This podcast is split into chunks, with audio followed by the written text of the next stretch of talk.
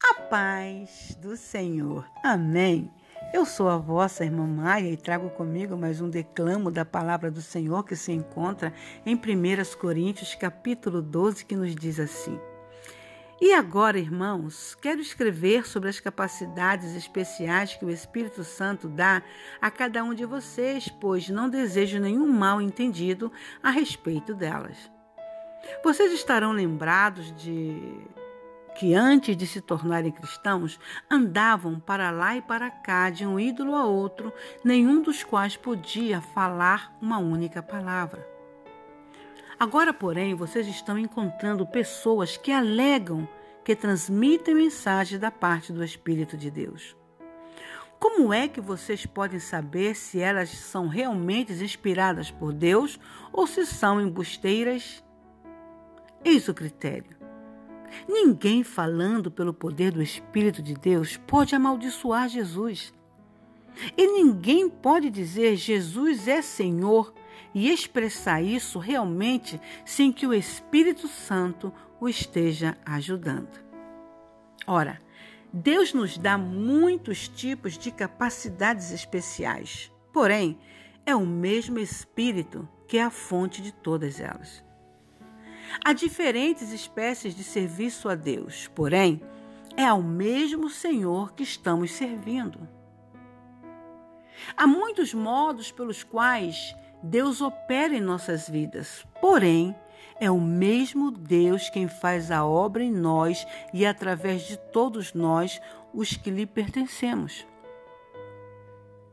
O Espírito Santo manifesta o poder de Deus através de cada um de nós como um meio de ajudar a toda a igreja. A uma pessoa, o Espírito concede a capacidade de dar conselhos sábios. Um outro pode ser, particularmente apto para estudar e ensinar, e este é o seu dom vindo do mesmo Espírito. Ele dá uma fé toda especial a outro e a outra mais o poder de curar os doentes. A alguns, ele dá o poder de fazer milagres e a outros o poder de profetizar e pregar. Ele dá a outros ainda o poder de conhecer se são maus espíritos que estão falando através daqueles que afirmam proclamar as mensagens de Deus, ou se realmente é o Espírito Espírito de Deus quem está falando. Ainda, outra pessoa pode falar em línguas que jamais aprendeu, e outros que tão pouco conhecem a língua recebem o poder de compreender o que ela está dizendo. É o mesmo e único Espírito Santo que dá todos esses dons e poderes, decidindo qual é o que cada um de nós deve ter. Nossos corpos tem muitos membros, porém, esses muitos membros formaram um só corpo quando são todos postos juntos. Assim acontece com o corpo de Cristo. Cada um de nós é um membro deste corpo, único de Cristo. Desculpem, único de Cristo. Alguns de nós somos judeus, outros gentios, alguns somos escravos e outros livres. Entretanto, o Espírito Santo encaixou-nos todos juntos num só corpo. Fomos batizados no corpo de Cristo pelo único Espírito e todos recebemos esse mesmo Espírito Santo. Ora, o corpo possui muitos membros e não só um. Se o pé disser não sou membro do corpo, por, por que não sou mão? Nem por isso deixa de ser um membro do corpo. E que pensariam vocês se ouvissem uma orelha dizer: Não sou membro do corpo, porque sou apenas orelha, e não olho?